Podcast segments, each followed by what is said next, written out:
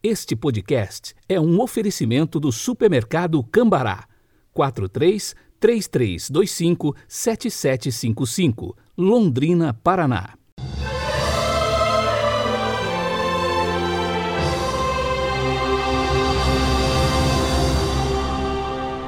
Quarta-feira, 22 de setembro de 2021.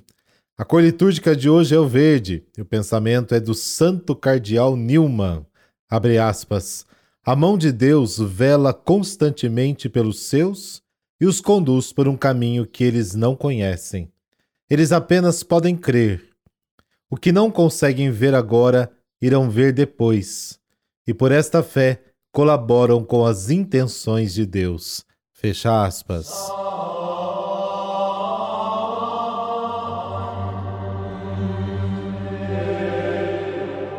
Pelo sinal da Santa Cruz, livrai-nos Deus, nosso Senhor, dos nossos inimigos.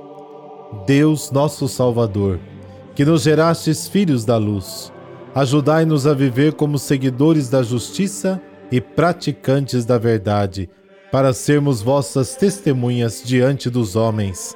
Amém.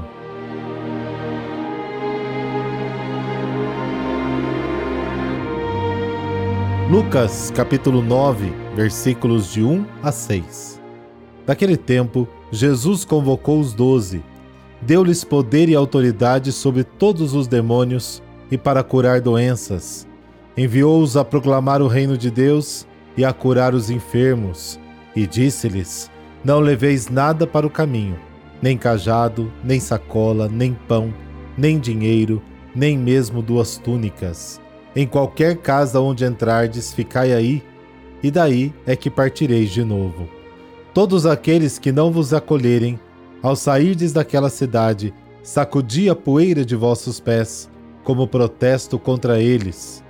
Os discípulos partiram e percorriam os povoados, anunciando a boa nova e fazendo curas em todos os lugares. Palavra da salvação, glória a vós, Senhor.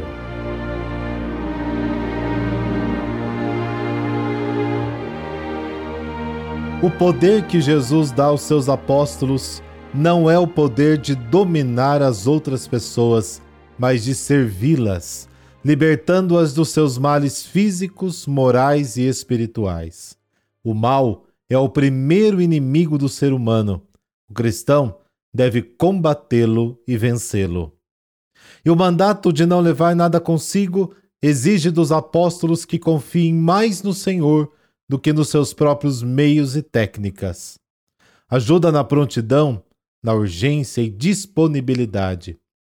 A mensagem que devem transmitir é evidente: é a sua palavra, a sua pessoa, o que precisa de orientação é o como. Não devem contradizer com a vida o que anunciam com a boca. Se é verdade que quem anuncia não tem o poder de colocar a fé no coração dos fiéis, é também verdade que com a falta de testemunho pode acabar prejudicando esta fé. A simplicidade é necessária para amar. Quem só tem coisas está sempre tentando dar coisas presentes materiais. Mas quem não se apega a nada, se dá a si mesmo. Para crescer a fé em Deus, precisamos perder a fé no dinheiro, nas seguranças dos bens materiais. Os verdadeiros apóstolos que são enviados pelo Senhor não possuem nem ouro e nem prata, mas têm o nome de Jesus, cujo poder operam a salvação. Será que não estamos carregando coisas demais? e sendo muito menos do que poderíamos ser?